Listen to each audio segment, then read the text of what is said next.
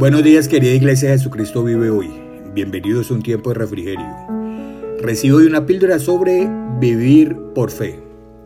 El libro de Habacuc, capítulo 2, versículo 4 dice, Mira a los orgullosos, confían en sí mismos y sus vidas están torcidas, pero el justo vivirá por su fidelidad a Dios. Amados, esto que compartió Dios con Habacuc Pablo también lo cita en sus cartas a los Gálatas y a los Romanos.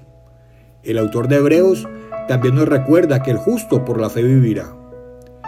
El texto de hoy nos habla acerca de la forma en la que deben vivir los justos. Si nos preguntáramos, sin embargo, cuál es la posición opuesta a este estilo de vida, quizá la mayoría de nosotros responderíamos que es la duda. La persona que no tiene fe es aquella que ha caído presa de la incertidumbre y la vacilación. Cuando el Señor respondió al reclamo de Habacuc, angustiado por el aumento de la maldad que observaba por todas partes, no escogió contrastar al justo con la persona temerosa y titubeante.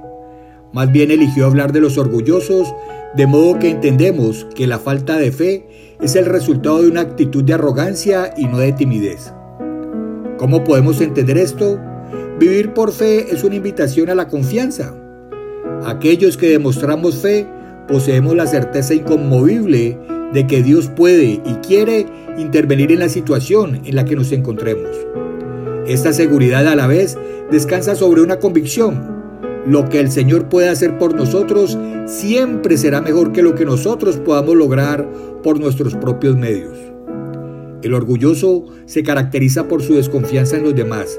No cree que exista alguien que pueda entender o hacer mejor las cosas que él. No confía en los otros porque toda su confianza está puesta en su propia persona. Y esa misma postura afecta la forma en que se relaciona con Dios. No está convencido de que la intervención del Señor en su vida sea lo mejor que le pueda ocurrir, por lo que prefiere descansar sobre sus propios razonamientos, sus propias apreciaciones y sus propios métodos. Cuando el Señor habla del orgulloso, el texto hebreo dice literalmente que su cuello está inflado.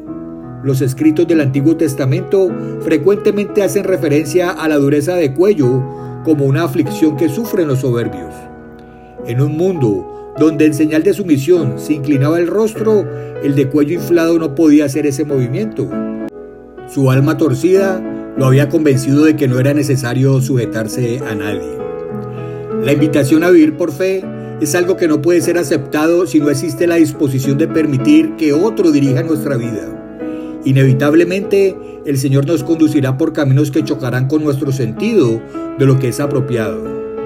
De modo que vivir por fe significará rendir nuestra voluntad a los designios divinos para decir, al igual que la Madre de Jesús, aquí tienes a la sierva del Señor, hágase conmigo conforme a tu palabra. Mis amados, la voluntad de Dios sobre nuestra vida siempre es buena, agradable y perfecta. Reflexiona en esto. Tener completa sumisión y absoluta confianza en el Señor son la clave para trabajar en nuestra salvación con temor y temblor. Mi amado, mi amada, el Señor te bendiga y te guarde. El Señor haga resplandecer su rostro sobre ti y tenga de ti misericordia. El Señor alce sobre ti su rostro y ponga en ti paz. En el bendito nombre de Jesús. Amén. Un abrazo grande con amor en Cristo Jesús. Yo sigo orando, yo sigo creyendo. Cali para Cristo, Colombia para Cristo. Chao, chao.